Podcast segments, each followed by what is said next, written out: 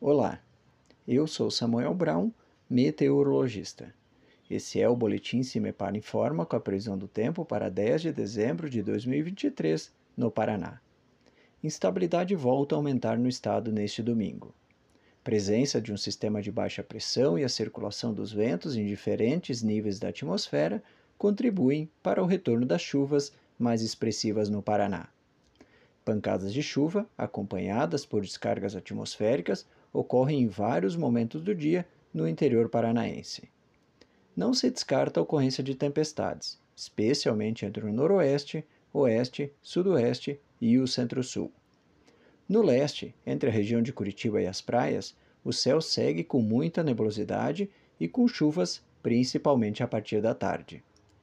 A temperatura mínima está prevista para a região centro-sul do estado, 13 graus, e a máxima deve ocorrer no norte, com 30 graus. No site cimepar.br você encontra a previsão do tempo detalhada para cada município e região nos próximos 15 dias. Cimepar, Tecnologia e Informações Ambientais.